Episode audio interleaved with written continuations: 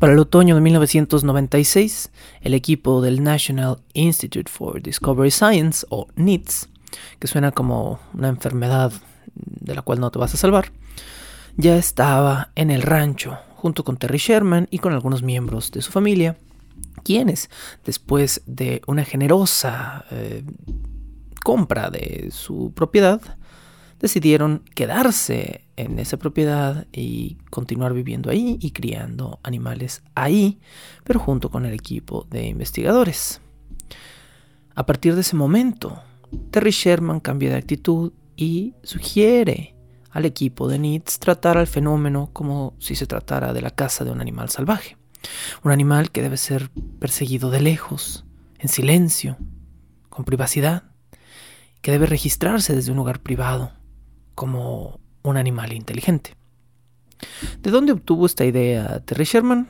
Jamás lo sabremos, porque hasta donde yo sé, él mismo nunca logró registrar el fenómeno ni entender lo que estaba pasando en su rancho. Pero, de repente, tuvo este cambio de actitud con respecto al mismo. El equipo de NITS estaba particularmente interesado en tomar mediciones de variaciones magnéticas en el rancho, porque de acuerdo con un verdadero estudio científico de 1984, el estudio Hesdalen Valley, o el estudio de Hesdalen Valley más bien, llevado a cabo a lo largo de 36 días, existe una pequeña correlación entre el avistamiento de luces o coloraciones en el cielo y variaciones magnéticas en la Tierra. Así que los comillas, científicos de NITS iban a basarse en esto para controlar de alguna manera el fenómeno o registrarlo. NITS también, según sus afirmaciones, tenía bajo su contrato a un ya mencionado físico y a un par de veterinarios, un veterinario de mayor edad y uno mucho más joven, que se mencionarán más adelante. De ninguno de estos médicos científicos o involucrados se dan nombres, anulando, a mi gusto, toda objetividad científica del proceso. El plan de NITS era llenar el rancho completo con espectrómetros, cámaras termales, cámaras de visión nocturna y analizar frecuencias de radio y frecuencias magnéticas junto con otros 15 miembros, quienes presuntamente estaban capacitados para hacer todo esto. Y estos investigadores se toparían con la primera manifestación del fenómeno la madrugada del 16 de septiembre de 1996 a la una de la mañana. Bienvenidos a un nuevo episodio de Bajo el Puente del Troll, episodio 4 de la temporada número 15 de este podcast que por supuesto trata sobre el famoso o infame rancho Sherman, rancho Skinwalker o el lugar presuntamente más investigado de manifestaciones sobrenaturales del mundo que no presenta ninguna evidencia de haber sido propiamente investigado. Justamente como les decía, los NITS se toparon con una luz en el cielo la madrugada del 16 de septiembre de 1996 a la 1.30, no una de la mañana, 1.30 de la mañana. La luz fue vista por dos de los 15, 16 investigadores de NITS quienes dicen haber tenido apuntadas varias cámaras de visión nocturna y cámaras regulares hacia el fenómeno. Según su propio testimonio, en ninguna de las cámaras aparece el fenómeno. Lo que a mí me parece curioso como un hijo de los 90, habiendo nacido a mediados de los 80 y habiendo vivido mi infancia tardía, mi adolescencia temprana en los años 90, una cámara casera una cámara High 8 de casa era capaz de registrar una luz de vela a una distancia de varios metros, utilizando un foco o un lente de visión nocturna. Esto lo sé porque en algún punto de 1996 tuve la oportunidad de hacer esto. En algún punto de 1996 me encontré a mí mismo grabando teatro. Eh, grabar teatro es particularmente difícil precisamente porque hay que hacerlo con muy poca iluminación. Pero con una cámara High 8 de mediana calidad era posible hacerlo incluso sin utilizar la visión nocturna para que no se viera todo verdoso y cosas que estaban iluminadas con un foco o dos focos entraban perfectamente y quedaban perfectamente registradas en la imagen. Ahora, ¿por qué estos científicos, teniendo múltiples cámaras apuntadas hacia el cielo, algunas de las cuales eran cámaras de visión nocturna, mucho más caras me imagino que una High 8 casera, eh, no pudieron, no lograron registrar este fenómeno de una simple luz en el cielo? Bueno, tampoco lo sabemos. Los científicos confirman que era una luz, cito, profundamente mundana y que era difícil de ver incluso a simple vista. Octubre y noviembre de 1996 se convirtieron en un juego del gato y el ratón para los investigadores de NITS. Algunos creyentes de la parte sobrenatural del fenómeno, podríamos decir, afirman que el fenómeno se comportaba como algo que no quería, comillas, ser capturado. Esta es una afirmación que leí un par de veces durante mi investigación. El fenómeno no quiere ser visto, no quiere ser capturado, como si se tratara de una inteligencia particular que quiere molestar a la gente sin una razón comprensible, pero cuando va a ser registrada se esconde. Esta afirmación es muy común en fenómenos de ufología y criptozoología, donde la gente está tratando de cazar animales inexistentes o, fenómenos extraterrestres o, que afirman son extraterrestres y que eh, vieron o ven a simple vista y de repente no pueden capturar en un dispositivo digital, podríamos decir en estos días, o analógico en aquellos días, y entonces hay una desesperación, hay un factor psicológico que empuja siempre a la gente a decir, bueno, es que yo creo que no quiere que lo grabe, ¿no? Por eso se esconde y cuando yo estoy solo sí sale. Ah, ok, bueno. Nitz afirma que en todo momento de su investigación los utes de la zona, es decir, los utenses, los habitantes de la cuenca de Uinta en Utah, fueron muy amistosos, muy cooperativos y que la mayoría de los vecinos del rancho Sherman confirmaron o aportaron algo a los reportes de los avistamientos. Se supone que Nitz registró docenas de testimonios, docenas es el término que utilizan ellos, docenas de testimonios del área.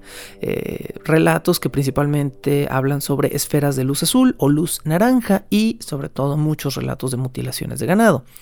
Ninguno, ninguno de estos docenas de relatos, ninguno se transcribe o se incluye, ni siquiera con nombres cambiados dentro del libro de Casa al Cambiapieles, cosa que me parece también muy frustrante.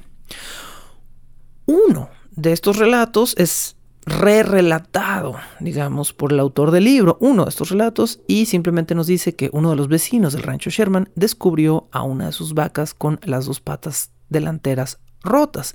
La vaca estaba claramente en shock.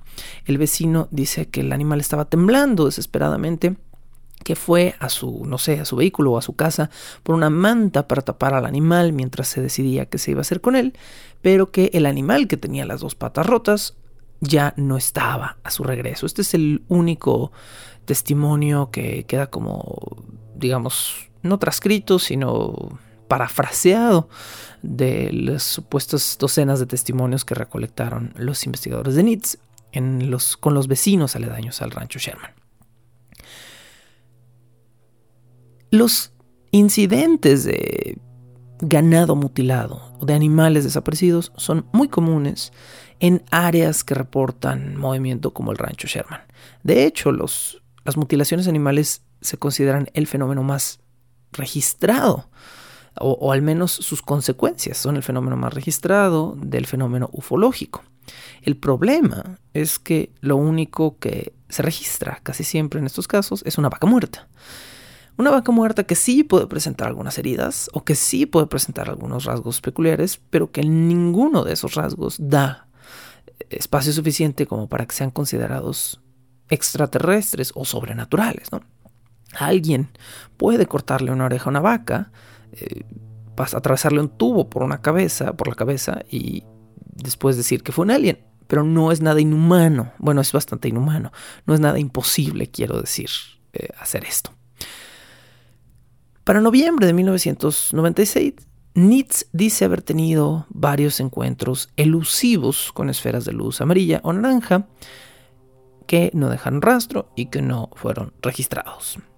Estos fenómenos, según su testimonio, casi siempre sucedían después de la una de la mañana y eh, Nitz dice tener fotos, eso sí, no videos, pero fotos que no son lo suficientemente claras para mostrarse y que no se incluyen ni en el libro ni se han liberado como parte de la investigación. Así que no quiero repetirme una vez más, pero no tenemos testimonio de este fenómeno. Bueno. En enero de 1997, el fenómeno viró hacia lo que podríamos llamar su otra faceta, y esto sucedió cuando Terry Sherman, Terry Sherman, no Nitz, Terry Sherman reportó haber encontrado tres de sus vacas heridas dentro de uno de sus corrales durante una fuerte tormenta de nieve. Sí, como dije al principio de este episodio, Terry había decidido continuar en el rancho, asistiendo, ayudando a Nitz y colateralmente criando, cuidando a sus vacas. ¿Por qué Terry y su familia decidieron quedarse? Eso es algo que me preguntó constantemente a lo largo de esta investigación. Porque si ya les habían pagado su dinero, Terry decidió quedarse. ¿Fue acaso que Bigelow no le quiso pagar hasta que los guiara a través del fenómeno? No creo. Creo que Terry, sintiéndose de alguna manera comprometido y pagado por su territorio, dijo, bueno, puedo seguir criando aquí a mis vacas con recursos ajenos y aún así seguir obteniendo el dinero de la venta y es una ganancia ganancia para mí, pero esto es una mera especulación de mi parte, por supuesto. El punto es que Terry decidió continuar ayudando a Nitz y pues su ganado seguía dentro del territorio. Las fotos del ganado se describen, pero no se incluyen en el libro de Hunt for the Skinwalker y presuntamente muestran que las vacas tenían una de las vacas tenía un corte alargado en una de sus orejas y las otras dos tenían cortes circulares, como si fueran eh, dermal punches, o sea, como si fueran, imagínense un agujero en su oreja, pero hecho con una de estas eh, perforadores de papel que se usan para poner anillas en el papel, eh, atravesar anillas en el papel. Imagínense eso, pero en una oreja, ¿no? Entonces, más o menos así se describen los hoyos. Uno de los dos veterinarios del equipo de NITS declaró al respecto que las heridas no podían ser causadas por un animal no racional, que tenían que haber sido hechas por un animal o una entidad capaz de blandir herramientas que pudieran hacer cortes perfectos y precisos y que además un depredador no saldría durante una tormenta de esa magnitud a tratar de lastimar a una vaca. El otro veterinario declaró, por el contrario, que las tres heridas le parecían correspondientes con mordeduras de coyote, tanto los dos agujeros con colmillos de coyote como el rasguño en la oreja de una de las vacas. Muy para el desagrado del grupo, este segundo veterinario era el veterinario de mayor rango entre los dos eh, que estaban ahí. Terry Sherman tampoco estuvo de acuerdo con este hombre, pero la declaración oficial final de esto fue que eh, habían sido heridas de coyote, cosa que de nuevo no, no voló bien con Nitz ni con Terry Sherman. El 10 de marzo de 1997, Terry reportó que una de sus vacas más caras, una Black Angus, había sido desmembrada a plena luz del día. Y por supuestísimo que todas las cámaras de NITS estaban vigilantes de estos fenómenos porque estaban ya al tanto de que estaban matando vacas estos extraterrestres y se grabó todo el incidente. No, por supuesto que no. Estoy siendo terriblemente sarcástico con esta afirmación. Más encima, Nitz no estaba en el rancho. Voy a repetir esto.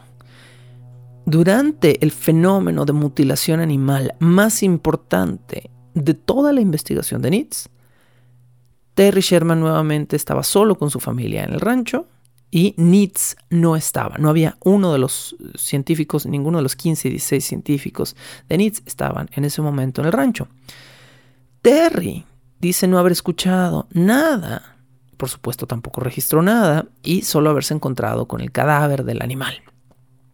La evidencia de los restos del animal tampoco ha sido liberada, lo repito. Bueno, los científicos de NITS tenían a su disposición el jet privado de Robert Bigelow, siendo financiados por un millonario loco, pues tenían recursos, ¿no? Entonces Robert Bigelow, al enterarse de que acababa de suceder quizá lo que sonaba como el evento más importante de esos años, los mandó de regreso eh, hacia el rancho y en menos de cinco horas los investigadores ya estaban ahí de vuelta. Qué lástima que este evento sucedió justo cuando no había nada en el rancho para registrarlo, porque a lo mejor eso sí lo habrían podido registrar, ¿no? Si el animal estaba totalmente despedazado. Pero, eh, pues estando solo Terry Sherman nuevamente con sus vacas, quién sabe.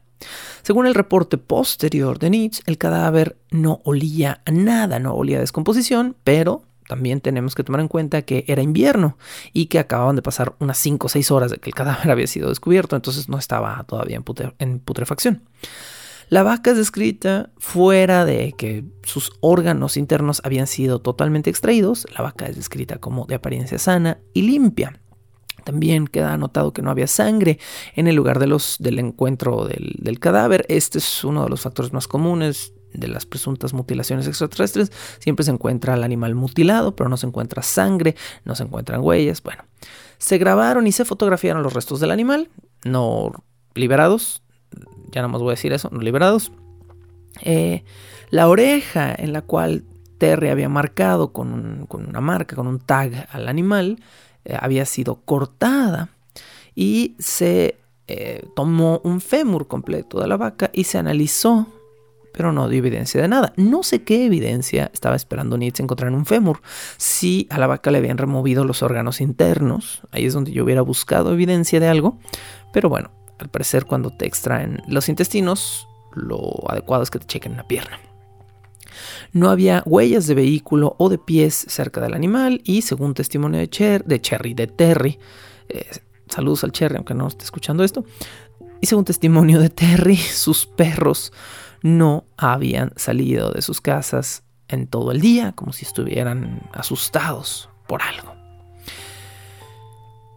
Lo había comentado una vez antes, lo vuelvo a comentar a estas alturas. Me parece sorprendente el enorme cambio de actitud en Terry Sherman al momento en el que Nietzsche llega al rancho. Terry antes de esto estaba asustado, estaba cohibido, estaba harto, estaba cansado del fenómeno. Después llega Bigelow, le da 250 mil dólares, le da un cuarto millón de dólares por su territorio. Terry los acepta, se queda a cuidar a sus vacas a expensas de, de Bigelow y su familia también se queda ahí. Entonces, ¿qué pasó con todo este estío y este miedo que tenía la familia Sherman de quedarse en el rancho? Pues desapareció con un cuarto de millón de dólares. Sí, bueno, eh, a veces es una buena motivación. Ahora, ¿dónde estaba Nietzsche? Esa es la otra pregunta interesante de este fenómeno. ¿Dónde estaba Nietzsche ese mes? ¿Dónde estaba Nietzsche justo en el momento del suceso en apariencia más importante y contundente de toda la investigación? Al parecer estaban de vacaciones de Navidad, o al menos eso es lo que yo asumo porque esta ausencia durante esta mutilación se registra a finales de diciembre y a principios de enero de 1997. Entonces muy probablemente los Nits habían regresado a pasar las fiestas con sus familias y es ahí cuando eh, se da todo esto o cuando Terry Sherman aprovecha de presentar uno de los momentos que podríamos decir más contundentes de todo este evento. Si tuviéramos evidencia de la mutilación, si vinieran fotos en el libro, si toda la investigación de Nietzsche, las fotos y los videos que tomaron del cadáver hubieran sido liberados y pudiera haber un rigor eh, científico para analizar esos documentos y decir, bueno, esto sí parece extraño, esto no parece extraño, si tuviéramos esa, esa prueba, esa evidencia, de cualquier manera queda el vacío de que podríamos culpar a Terry. Sí, porque no había nadie de Nietzsche, Terry estaba solo, Terry, quizá viendo que una de sus vacas se había muerto, una cara Black Angus, decidió destripar al animal, cosa que no es ajeno para ningún ranchero de este mundo. Eh, lo hacen todos los rancheros que eventualmente van a vender la carne de sus vacas, que era el caso de, de Terry Sherman, y presentarlo como una evidencia. Bueno, pero dado que no existe ninguna evidencia, dado que no existen fotos, o al menos no están liberadas las presuntas fotos que sí existen de las mutilaciones del rancho, dado que no existen los videos, dado que no hay nada publicado que pueda ser analizado bajo un rigor científico, simplemente podríamos decir que nada sucedió. Bajo el puente del troll.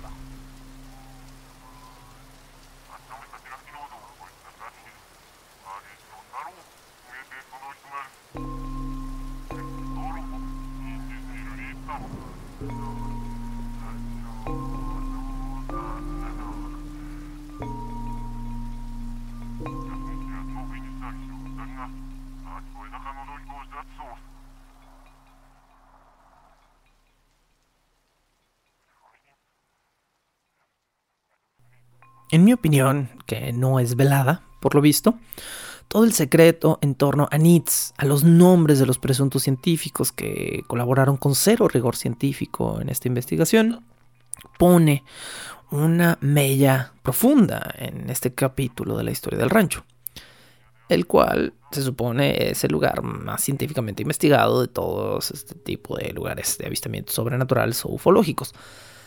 Pero ¿con qué rigor se investigó?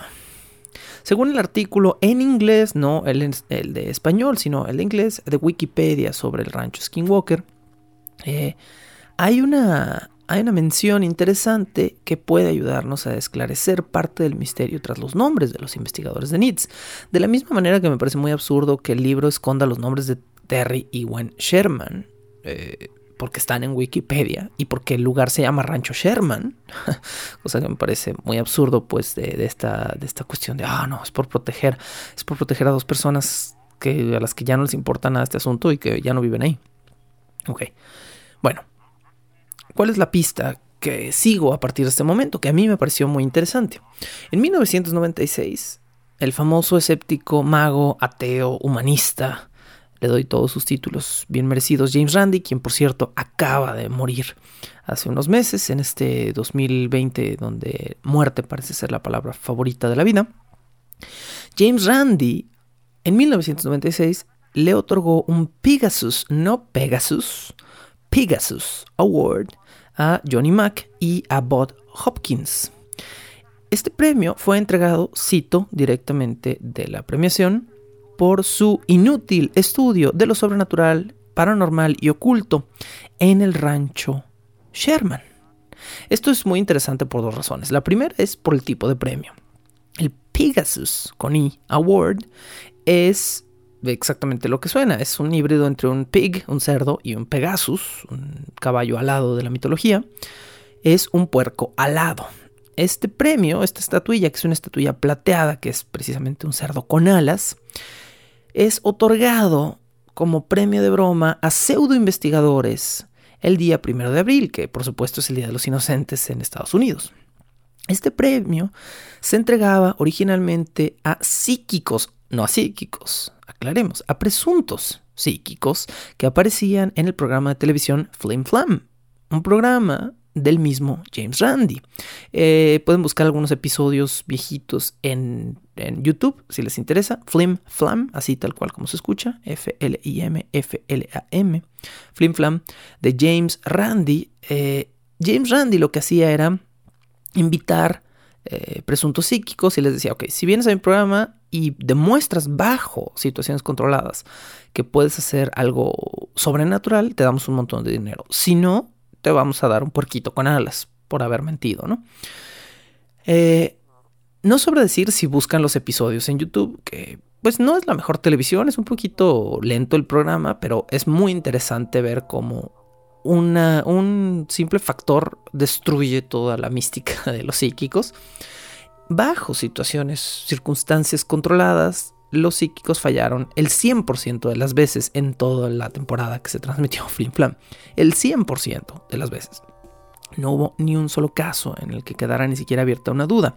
Gente que afirmaba, no sé, ser magnética y pegarse planchas al cuerpo. Gente que afirmaba poder mover objetos sobre una mesa. Eh, hojas de papel sobre una mesa que solo le estaban soplando la hoja de papel. Después tenían que hacerlo con la hoja de papel bajo un trozo de vidrio. Y mágicamente sus poderes psíquicos desaparecían. Eh, gente que afirmaba poder saber qué había dentro de un documento cerrado y sellado. Cosas así son las que aparecen en el programa. Bueno, Randy le otorgaba el premio Pegasus a los presuntos psíquicos que aparecían en Flim Flam. En 1996, cuando él funda ya su organización por fuera, eh, James Randi tuvo durante, durante toda su vida, hasta que se murió, tuvo una organización dedicada al humanismo y al, al cientificismo y, y, al pensamiento racional y etcétera, etcétera. Eh, entonces Randy ahora otorgaba ese premio a gente que desperdiciaba dinero de la ciencia en, en pseudo investigaciones.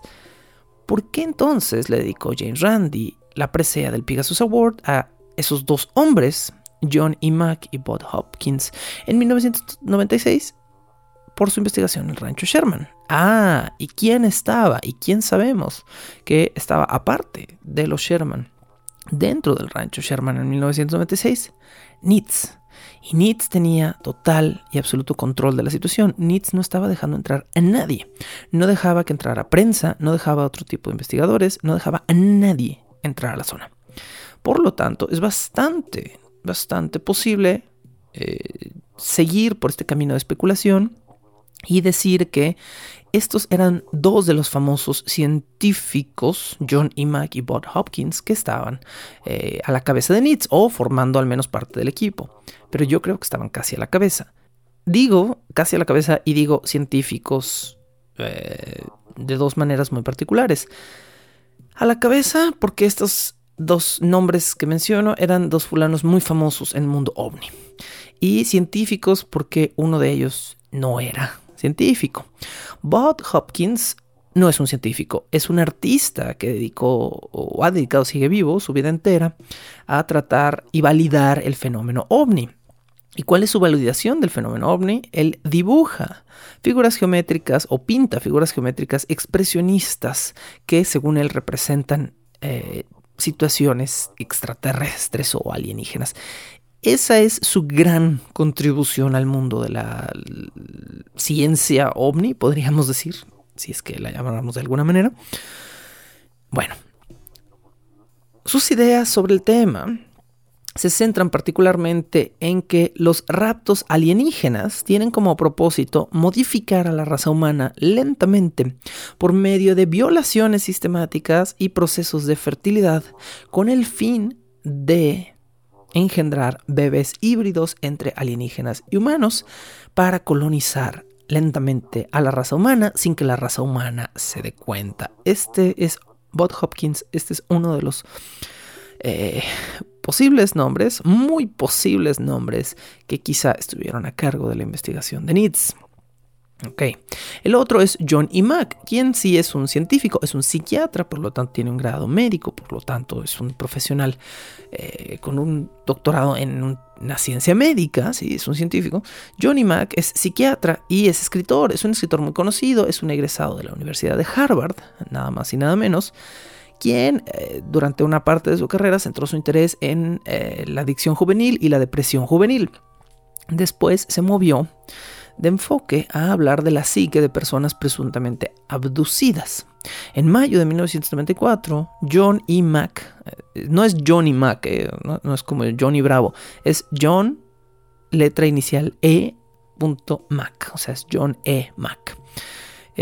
John Mack, vamos a llamarlo así para que no haya confusiones, en mayo de 1974 formó un comité investigativo que tenía como objetivo analizar investigar testimonios de pacientes que eh, se habían obtenido de gente que presuntamente había sido abducida. Esto lo hizo, lo consiguió por medio de publicar un libro. John Mack publicó un libro muy famoso que se llama Abducción, que es muy sonado en el medio ufológico, a principios de 1994. De ahí empezó a desterrar, a desenterrar, perdón, de debajo de las piedras a un montón de gente que decía haber sido abducida y después comenzó esta investigación dentro de las paredes de Harvard. Harvard eventualmente puso al comité entero bajo revisión, considerando que quizá era, no sé, poco ético estudiar mm, como si fuera verdadero el testimonio de personas que probablemente estaban solo psicológicamente afectadas por otros motivos. Eventualmente, el trabajo de Max se encontró dentro de los límites éticos de la universidad y no fue castigado de ninguna manera. Me parece, por un lado, me parece excesivo haberlo llevado como una especie de juicio para ver si era ético lo que estaba haciendo, porque solo estaba entrevistando pacientes que creían haber sido abducidos. Si la psiquiatría se considerara poco ética por hablar con gente que cree que le pasaron cosas que no le pasaron, no existiría, ¿no? Entonces, creo que en su defensa, John Mack estaba dentro de su campo y dentro de sus límites éticos. Lo sorprendente de esto es que gracias a lo sonado de esta investigación que John Mack estuvo haciendo en Harvard durante el año 1994, de 1995 y durante los siguientes cuatro años, es decir, por ahí de hasta 1999, Lawrence Rockefeller, el hijo del magnate John D. Rockefeller, donó 250 mil dólares al año, esto es un millón de dólares en total, a la investigación de Mack que se centraba únicamente durante ese tiempo al fenómeno de la abducción alienígena. Ahí está eh, dinero privado bien utilizado, un millón de dólares gastado en la posibilidad de que alguien haya sido abducido por extraterrestres.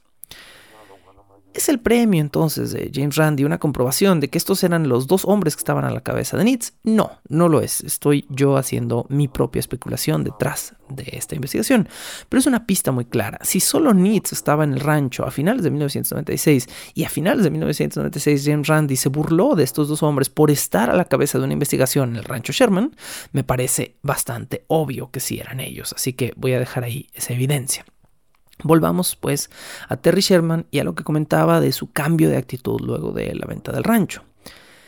Este cambio de actitud, eh, las descripciones que se hacen de Terry Sherman solo lo vuelven cada vez más em, apasionado y desbocado en su comportamiento frente al fenómeno. Cuando Nietzsche regresó en enero, cuando sucedió todo esto de que encontraron la vaca y bla, bla, bla, Terry ya había cambiado su actitud casi a una agresiva para con el fenómeno. En una ocasión fue tan lejos como para ver dos puntos amarillos que él describe como ojos, eh, junto con otro investigador de Nietzsche, y perseguirlos a pie y luego en carro, porque, según Terry, estos ojos estaban persiguiendo a una de sus terneras y, según, según Keller, el autor del libro Hunt for the Skinwalker, Terry se volteó en ese momento con uno de los investigadores y le dijo, no lo voy a dejar tener a otra ternera. Como si fuera una especie de héroe de acción de repente. Y entonces de repente se sube al carro con una escopeta. Y bueno, ¿qué terminó haciendo Terry Sherman en esa ocasión? Terminó disparando hacia lo que él dice eran estos dos puntos amarillos flotantes que inmediatamente desaparecieron. Eh, ok, o sea, pues ok, es lo que es, ¿no? Terry Sherman está como un loquillo persiguiendo luces a la una de la mañana diciendo no se van a llevar a mi ganado, malditos, como si fuera eh, Eddie Murphy en El director chiflado, que es una referencia muy noventera, pero si vieron esa película, es una película que tiene que ver con la paranoia de las abducciones extraterrestres, por eso lo estoy citando. El siguiente episodio importante en la situación de Nitz, que creen, tampoco los incluye. Nitz no sé qué estaba haciendo, no sé dónde estaban, pero es Terry quien de repente tiene que llegar y avisarles que cuatro de sus preciados toros se habían encabritado de una manera extraña dentro de uno de sus corrales. Al parecer no había cámaras, al parecer no había nadie investigando por ahí. Yo creo que esta gente estaba nada más caminando por el rancho tres horas y decían, bueno, ya vámonos, esto es aburridísimo. Y se rezaban y de repente Terry salía y pasaban cosas, ¿no? Siempre que Terry sale solo es cuando pasan estas cosas. Bueno, entonces, al parecer, los toros estaban pateando violentamente las puertas del, corral donde estaban encerrados y esto no era muy común. Y entonces Terry llamó a los investigadores que estaban quién sabe dónde y les dijo, ¿qué onda? ¿No? Eh, no encontraron nada, nada excepto porque, según uno de los investigadores de NITS, se encontraron campos magnéticos elevados, es decir, los barrotes del lugar, del, corral, estaban magnetizados. Y 48 horas después ya no estaban magnetizados. Entonces se tomaron medidas magnéticas, salieron muy elevados los campos magnéticos de, de este metal y después ya no se encontraron campos magnéticos en ese metal y ya se acabó el fenómeno. A los pocos días de esto, Terry Sherman llevó a varios de los científicos a ver un grupo de huellas redondas que él había encontrado y que habían quedado marcadas dentro del piso, dentro del lobo de la propiedad.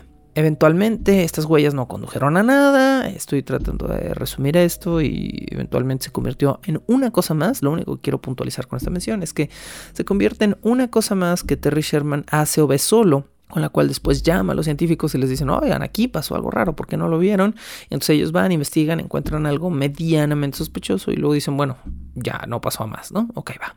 Y esto pasa múltiples veces y va a pasar múltiples veces durante los siguientes meses. Terry y Gwen Sherman siguieron pendientes de los fenómenos del rancho y al parecer ya estaban mucho más acostumbrados a ellos. Cuando decidieron vender el rancho a mediados de 1996, estaban aterrados y querían largarse de ahí. Ahora que tenían un cuarto de millón de dólares y un lugar donde seguir trabajando, les pareció mucho más soportable continuar ahí. Durante esos meses, varias anécdotas salieron a la luz y los mismos investigadores de NITS son los protagonistas de estas anécdotas. Aquí ya tenemos algunos testimonios que siguen siendo simples testimonios, pero tenemos testimonios de gente de NITS que ya se estaba poniendo nerviosona y ya estaba empezando a sentir que le pasaban cosas. Uno de los más absurdos de estos testimonios también es uno de los que mucha gente cita como de los más increíbles, pero a mí me parece una cuestión muy, muy absurda. Según uno de los investigadores sin nombre de NITS, de repente así de estar manipulando una cámara para tratar de enfocar algo en el cielo, de repente él se convenció a sí mismo de que una voz se había infiltrado en su cabeza y le decía, te estamos viendo. Y entonces el investigador le dijo a su compañero, me tienen, me tienen. Y luego de un rato, cuando se calmó, le dijo, se han ido, pero por un momento él tomó control de mi mente y me dijo que nos están observando. Esto no es, por supuesto, prueba de nada. Es un fulano que lleva tres meses encerrado en un bosque, bueno, en una propiedad, sin hacer nada, excepto ver a través de una cámara y que de repente se pone eh, pirata a la una de la mañana y ya. Pero es uno de los eventos más citados como esta fue la primera vez que a uno de los Nits le pasó algo y no solo fue Terry Sherman. Pues sí, pero lo que le pasó fue que no le pasó nada, ¿no? O sea, lo que le pasó es que él se convenció de que alguien le estaba hablando en su cabeza y luego dijo, ah, no, ya no. Y ya, eso fue todo lo que pasó. Este parece el periodo donde como que se anexan testimonios de terceros que no son Terry Sherman. Lo mismo sucede con el hijo de Terry, el hijo varón, recordemos que tiene una niña y un niño. El hijo varón de Terry dice haber sido atacado por lo que se describe como, cito, una bola de golf color sangre. La bola, al parecer, voló directamente hacia él, cazándolo un par de veces cerca de un arroyo. Después flotó sobre su cabeza por algunos minutos y lo siguió lentamente de vuelta a casa. Al regreso, de este evento, cuando el hijo de Terry regresó a todo el mundo a contarles que una bola voladora lo había seguido justo hasta antes de que los demás lo vieran, una de las vacas había abortado y otra vaca se había muerto. ¿Quién más vio la bola? Nadie excepto un Sherman, esta vez el hijo de Terry Sherman, y el aborto de la vaca y la vaca muerta, bueno, puede no haber estado conectado. No estoy buscando justificar que no esté conectado, estoy diciendo que es justo a estas alturas de 1997, mediados de 1997, cuando aparecen un par de testimonios cuyo único objetivo parece ser no solo fue Terry quien vio estas cosas cuando estaba solo. Hubo un par de personas más que dicen haber visto algo, algo totalmente absurdo que no presenta ninguna prueba y que jamás quedó registrado y que nadie más vio. Bueno, este evento, por supuesto, no quedó, como ya dije, registrado por NITS y Honestamente, esta conveniencia de ausencias en los fenómenos es claramente sospechosa y hace aún más sospechoso el siguiente evento del rancho, que sí incluye a miembros de NITS, pero que según NITS fue, comillas, imposible de registrar con equipo electrónico. Bajo el puente del troll.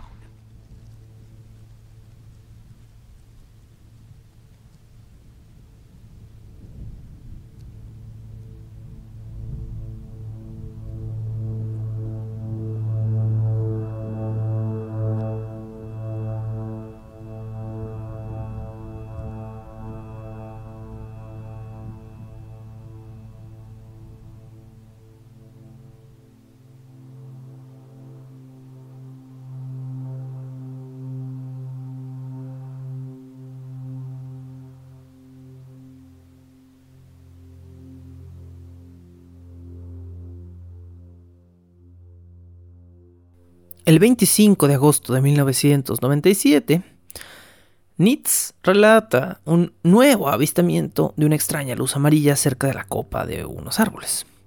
Uno de los investigadores de Nitz dice haber estado a punto de registrar el fenómeno.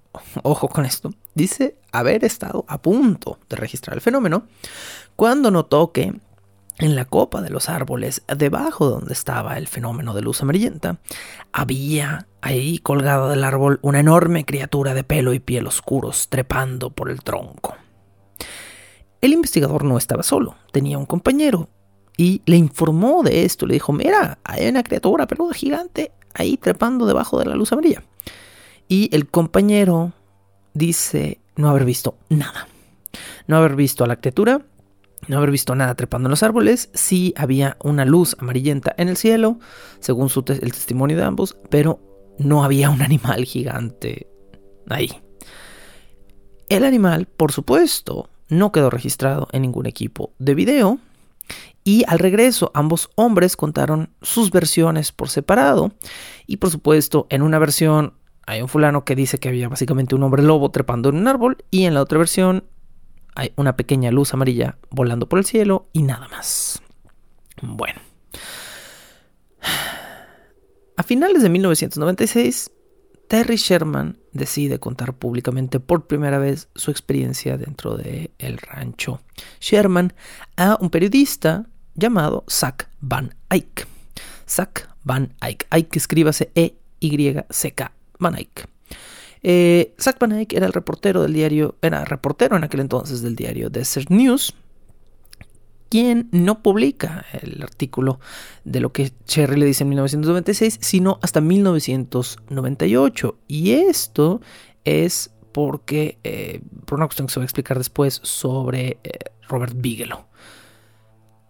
En 1998, el artículo se publica el 10 de agosto y arranca toda la fama y la controversia del rancho Sherman. Si tienen duda, el artículo existe todavía y lo pueden leer.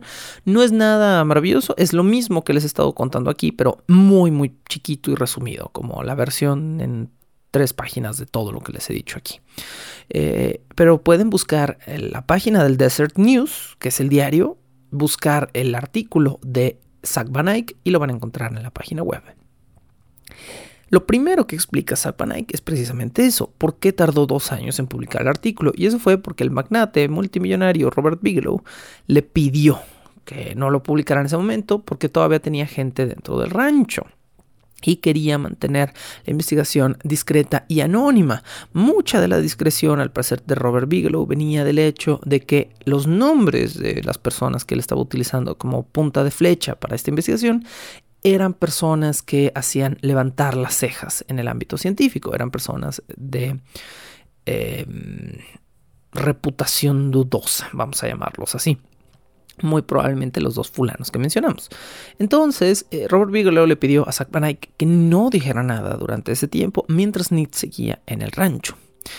El artículo, después de explicarnos todo lo que pasa en el rancho, nos remite a eh, pruebas de la investigación en una página web que es www.accesssnb.com diagonal needs. Si accesan esa dirección, hoy el sitio está fuera de servicio, ya no existe. Entonces, todas las presuntas pruebas que alguna vez se tuvieron como respaldo de este artículo ya no están disponibles en la red. Bueno, eh, también el artículo nos deja en claro que según NITS, toda la investigación que realizaron en el rancho es inconcluyente. Ni uno solo de los eventos fue concluyente para ellos. El texto de Van Eyck también da un número telefónico, el cual no les voy a dar porque no tiene mucho caso, porque ya tampoco sirve, pero era un número telefónico que se usaba para hacer reportes de ganado mutilado en Estados Unidos. En el artículo, el mismo Robert Bigelow, quien también participa con su testimonio dentro del artículo, declara que él cada año gasta de su bolsillo cerca de un millón de dólares para ayudar al pueblo norteamericano a prepararse psicológicamente para el eventual contacto extraterrestre que de ser revelado de manera contundente y dramática podría causar un serio impacto en la psique de la civilización global. Bueno, esos millones que ustedes podrán decir están bien o mal gastados, se siguen o no gastando, no lo sé. Lo que sí sé es que estamos aquí en 2020, años después de esto, y la forma dramática y contundente de revelar los extraterrestres sería lo menos dramático y contundente que pasaría en 2020, definitivamente. Robert Bigelow también relata que sus propios abuelos le inculcaron el morbo, podríamos decir, por los extraterrestres.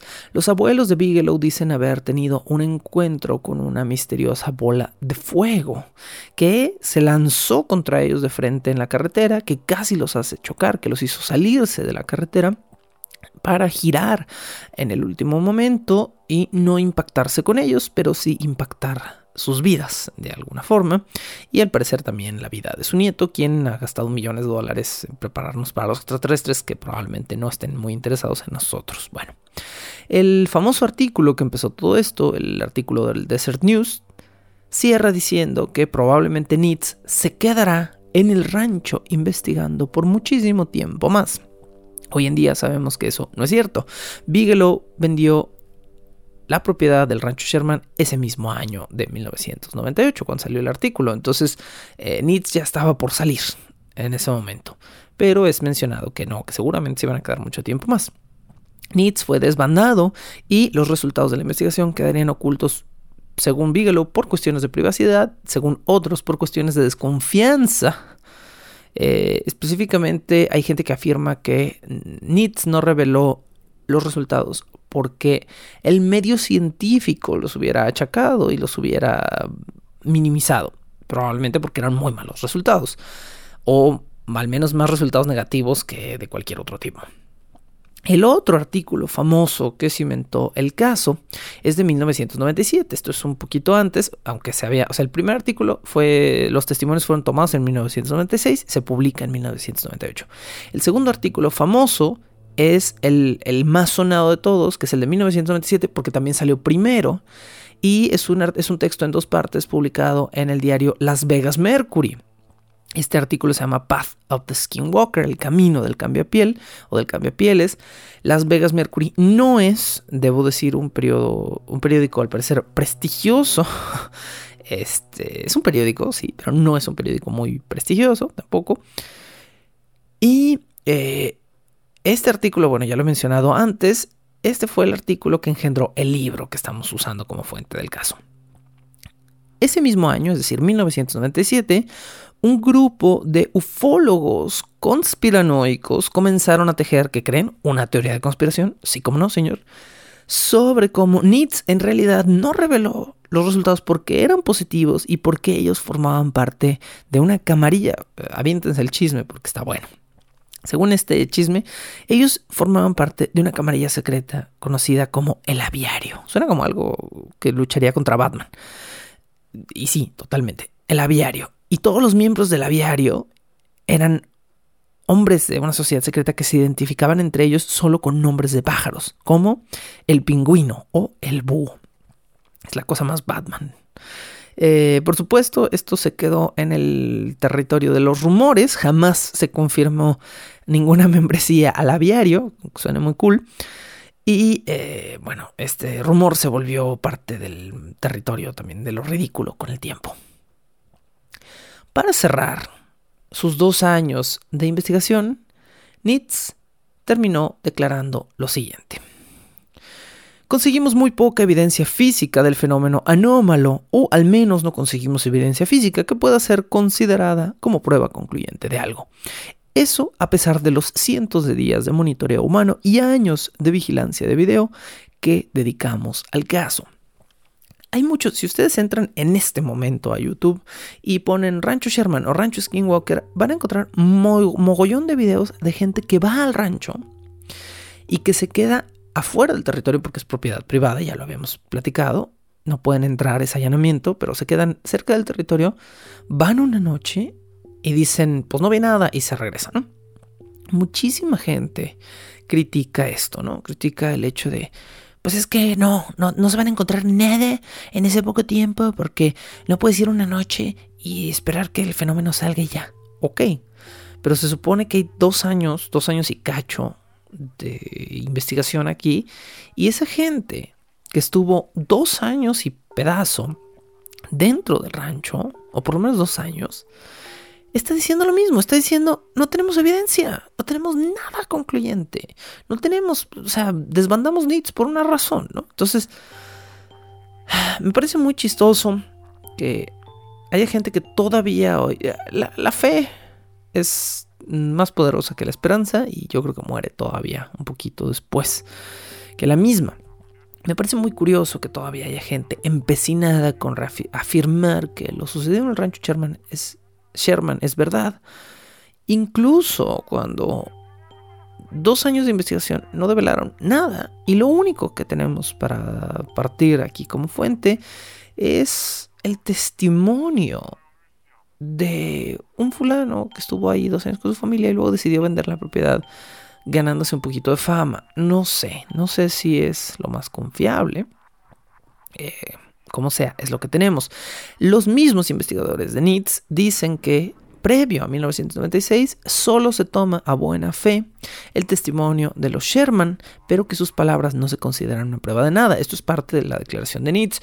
Entonces, mm, pues ahí está. No lo dije yo, lo dijo NITS. El aviario. ¿Qué buscaban los Sherman con todo esto? ¿Querían solo atención? A lo mejor compraron una propiedad que era poco útil o infértil y se arrepintieron de hacerlo y buscaron una excusa para venderla a un buen precio. ¿Ganó o perdió más Terry Sherman al abrir esta lata de gusanos que es el rancho Skinwalker? Es una pregunta que quizá solo los Sherman puedan contestar con el tiempo, pero que hasta el día de hoy estamos en yo sigo diciendo que es 2020. No, esto ya es 2021. Es lo que pasa los primeros días de un año nuevo. Te desacostumbras. Esto es el. Hoy es 3 de enero de 2021. Hoy en pleno 2021. Los Sherman no han hecho ninguna declaración, son personas privadas y eh, no, no están ya en el ojo de este huracán. Así que ojalá algún día, me gustaría mucho que algún día se atrevieran a volver a salir en televisión y decir, ¿saben qué? La mentimos por quedarnos con la lana de Bigelow y ya, y no pasa nada. Pero yo creo que difícilmente lo van a hacer porque eso traería, me imagino, muchas consecuencias negativas a su vida. Y no creo que eso suceda. Y si ahorita están tranquilos, se van a quedar tranquilos. Con esto cerramos el episodio del día de hoy, cuarto episodio de cinco que van a ser en esta temporada. El siguiente episodio será el último de esta temporada. Eh, se titula, se titulará Historias de la cuenca de Winta y conclusiones. Y eso es precisamente lo que vamos a escuchar. Algunas otras historias de algunos otros autores y de algunos otros investigadores sobre este fenómeno y algunas extrañas conclusiones de los mismos miembros de NITS frente al fenómeno. Hay algunas declaraciones interesantes en el próximo episodio, así que no se pierdan ese final de temporada y después continuamos con una temporada que estoy disfrutando muchísimo, muchísimo más que esta, puedo decir, investigar y que eh, es una de esas temporadas que son crudas, pero que dentro de su crudeza tienen eh, mucho espíritu humano. Cerramos temporada en el siguiente episodio, la siguiente semana. Muchísimas gracias por estar aquí, como siempre, se los digo. Gracias por poner atención, gracias por escuchar, gracias por compartir este material con sus seres queridos y sus amigos. Gracias si lo hacen por traer a más gente hasta este Patreon. Este Patreon es parte de mi vida, es parte de mi manutención y honestamente es algo que me gustaría hacer de tiempo completo. Que yo sé que esto es muy difícil, particularmente en un país como México, pero me encantaría poder tener los medios para vivir de hacer podcasts y de dedicarme más tiempo a hacer más investigación para mejorar los podcasts, incluso para abrir un segundo o un tercer podcast.